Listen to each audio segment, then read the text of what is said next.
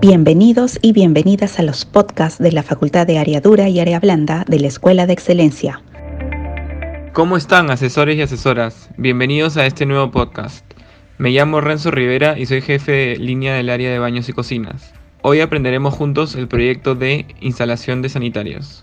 Para ello nos acompaña la Momo de Baños y Cocinas Marielena Zapata, quien nos enseñará el paso a paso de cómo hacerlo. Adelante, Marielena. Hola, Renzo. Así es. Hoy aprenderemos a cómo instalar sanitarios. Es muy sencillo y lo explicaremos detalladamente. Marielena, cuéntanos, ¿cuál es el driver, materiales y herramientas que necesitaremos para realizar este proyecto? Para este proyecto, el driver es el sanitario. Como materiales necesitaremos pernos de anclaje, tornillos y tarugos de plástico, anillo de cera o brida flexible, tubo de abasto, silicona con fungicida y cinta de teflón. Y las herramientas que utilizaremos para este proyecto son llave francesa, destornillador, taladro, guincha, pistola calafateo, nivel, lápiz carpintero y broca 3 octavos.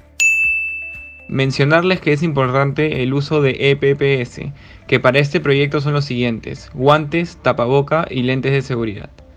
Los clientes podrían solicitar sanitarios, ya sea porque se encuentran en una nueva construcción o porque desean realizar la renovación del mismo. Es así que según sea el caso, se deberá indagar en las dimensiones del espacio en donde se realiza la instalación, así como también las características que el cliente desea que su sanitario posea, estética, consumo de agua o tamaño. Los sanitarios es uno de los sistemas más importantes en un hogar. Existen diferentes modelos y acabados, pero todos tienen la misma estructura y el mismo mecanismo de funcionamiento. A continuación, Marilena nos dirá algunas definiciones de este proyecto. Claro, los sanitarios recogen y evacúan los desechos humanos hacia las instalaciones de saneamiento y que impiden un cierre de sifón de agua limpia. Impide la salida de los olores de la cloaca hacia los espacios habitados. Los sanitarios pueden ser de capacidad ahorradora, cuyo, cuyo consumo va desde los 3 a 7 litros en cada descarga, o las clásicas cuyo consumo es mucho mayor. Los sanitarios se clasifican en dos tipos. Tenemos los One Piece, donde la taza y el tanque están integrados como un solo elemento, lo que facilita la limpieza. Y también tenemos los Top Piece, que se caracteriza por el tradicional tanque y taza separados, los cuales van unidos con pernos de sujeción. Ahora, Marielena, háblanos de sus componentes. Sí, los componentes del sanitario son los siguientes. Descarga. Palanca de una sola descarga de 4.8 litros y de 6 litros. Doble pulsador. Es un sistema ahorrador de agua, ya que cuenta con dos descargas tanto para líquidos y sólidos. Tenemos desde 3 litros para líquidos y para sólidos desde 4.8 litros hasta 7 litros sólidos. Sifonaje. Se refiere al tipo y forma del anillo de un sanitario y se define la manera en que sale el agua al momento de descargar el agua del estanque. Y hay dos tipos. Anillo abierto. El agua cae de manera pareja como cascada por las paredes del inodoro. Es económico, pero muy ruidoso. Anillo cerrado. El agua es direccionada hacia las paredes del sanitario a través de los orificios del anillo o los jacks, haciendo como un remolino lo que, lo que permite una mejor limpieza. Además es silencioso. Asimismo, su sifón puede ser 100% esmaltado. Sirve para evitar cualquier posible taponamiento en dicho canal y por ende mayor higiene. Asiento. Los sanitarios que incluyen asiento pueden tener caída lenta o caída normal. En algunos modelos incluye el Easy Clean, que es el retiro fácil del asiento, lo que ayuda a que la limpieza de la taza sea más eficiente. Trampa. En los modelos tradicionales, la trampa está expuesta, mientras que en las modernas, la trampa viene oculta, ayudando a tener una mejor limpieza, además de ser estético. Asesoras y asesores, ahora Marilena nos dirá las reglamentaciones para este proyecto. Debemos tener en cuenta que la distancia del punto de desagüe hacia la pared debe ser de 30.5 centímetros. En caso no se cumpla con ello, se deberá adquirir una brida flexible para corregir esta distancia. Hay de manga corta que corrige 2.5 centímetros y manga larga que corrige 5 centímetros. Esto ayudará a que el sanitario sea instalado correctamente. El espejo del agua sirve para mantener limpio el pozo y garantizar un óptimo funcionamiento de la taza durante la descarga, evitando los malos olores. La norma indica que mínimo debe ser de 12.5 por 10 centímetros. La tubería de desagüe debe tener un diámetro mínimo de 4 pulgadas. La altura del punto de agua debe ser 10 centímetros a la derecha y 15 centímetros hacia arriba.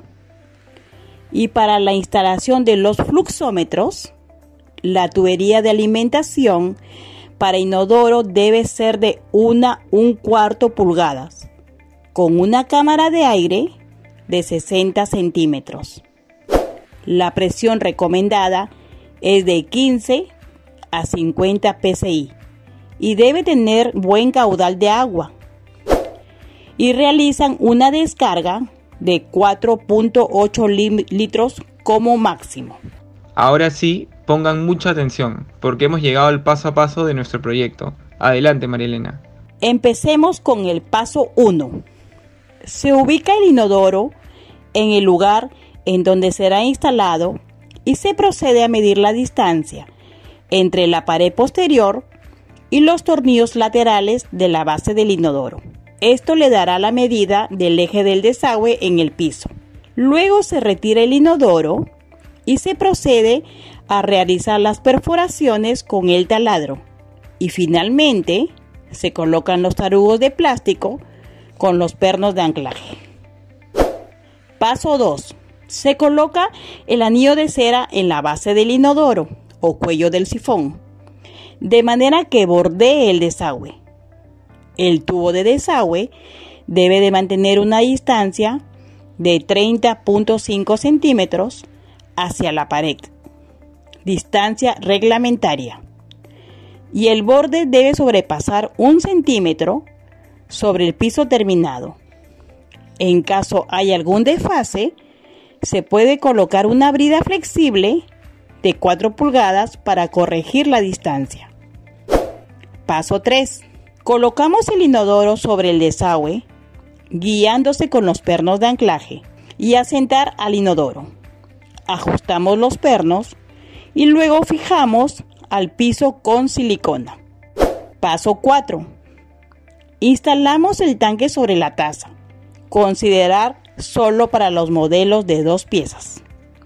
Y hacemos coincidir las perforaciones de acople.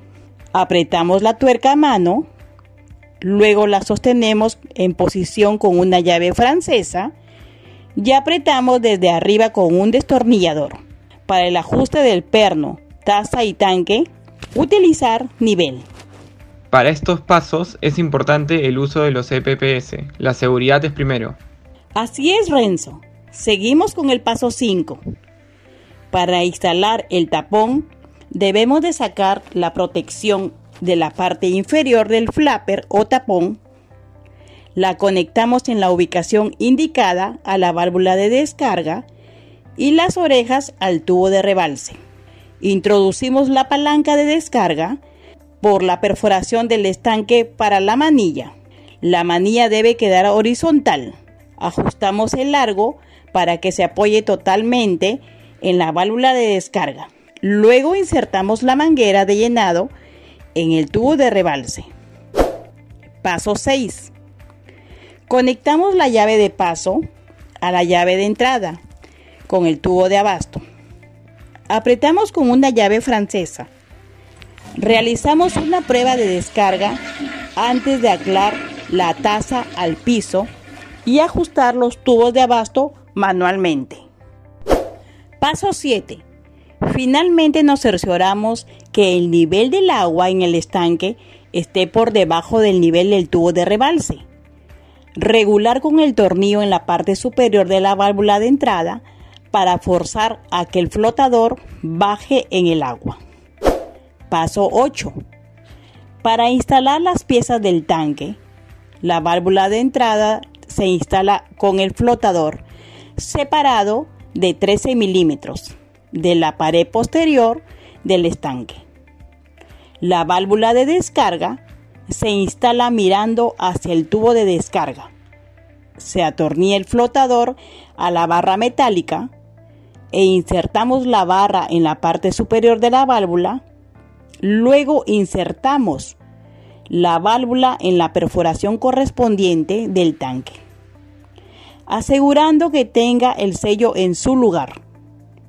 Finalmente, debemos cerciorarnos que el flotador quede separado de las paredes del tanque. Finalmente, en el paso 9, insertamos la válvula de descarga en la perforación central del tanque y con la tuerca de fijación. La aseguramos por la parte inferior. Luego colocamos el sello de acople en el extremo roscado de la válvula de descarga, cuidando dejar el lado cónico para abajo y las dos perforaciones de pernos alineadas. Muy bien, María Elena. Espero que hayan captado muy bien el paso a paso de este proyecto. Es importante mencionarles que la dificultad de aplicación de este proyecto es moderado. El gasto e inversión es promedio y el tipo de mantenimiento es limpieza. Ahora les daré algunos tips de atención al cliente. Se debe indagar si el cliente reemplazará su sanitario o lo colocará en una instalación nueva. En caso se reemplace un sanitario antiguo, se deberá preparar al cliente si éste estuvo instalado correctamente. Es decir, si el tanque estaba debidamente pegado a la pared. Esto permitirá sugerir al cliente que adquiera una brida flexible para corregir la distancia del sanitario con el punto de desagüe. Indagar sobre el espacio que cuenta el cliente para poder recomendarle el modelo adecuado. Recuerda, ofrecer a nuestros clientes financiamiento con tarjeta CMR. Otros datos importantes serían que la válvula PEL antirroedores se instale en dirección recta a la pared. Y puede ser en dos formas, caja registro de desagüe y punto de desagüe del inodoro. Ofrecer la venta omnicanal a través del fonocompra, web o entrega a domicilio. Recordar también que contamos con servicio de instalación de sanitarios a nivel nacional.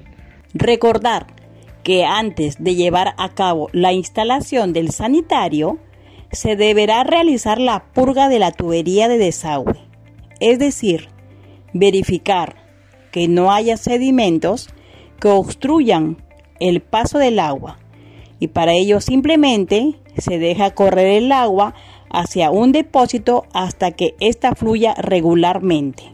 Debemos recordar que, una vez instalado el sanitario, se deberá usar luego de 24 horas. Por otro lado, se debe recordar al cliente la importancia de colocar la silicona por todo el contorno de la taza.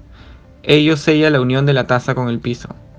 Para más tips y consejos, no duden en consultar a fondo su manual de capacitación. Espero que este programa haya despejado muchas dudas y les haya ayudado mucho. Deseo que tengan éxito en la venta del proyecto. Gracias Renzo. Gracias a ti Marilena por acompañarnos. Nos encontramos en el siguiente programa para seguir aprendiendo más sobre este y otros proyectos. Éxitos.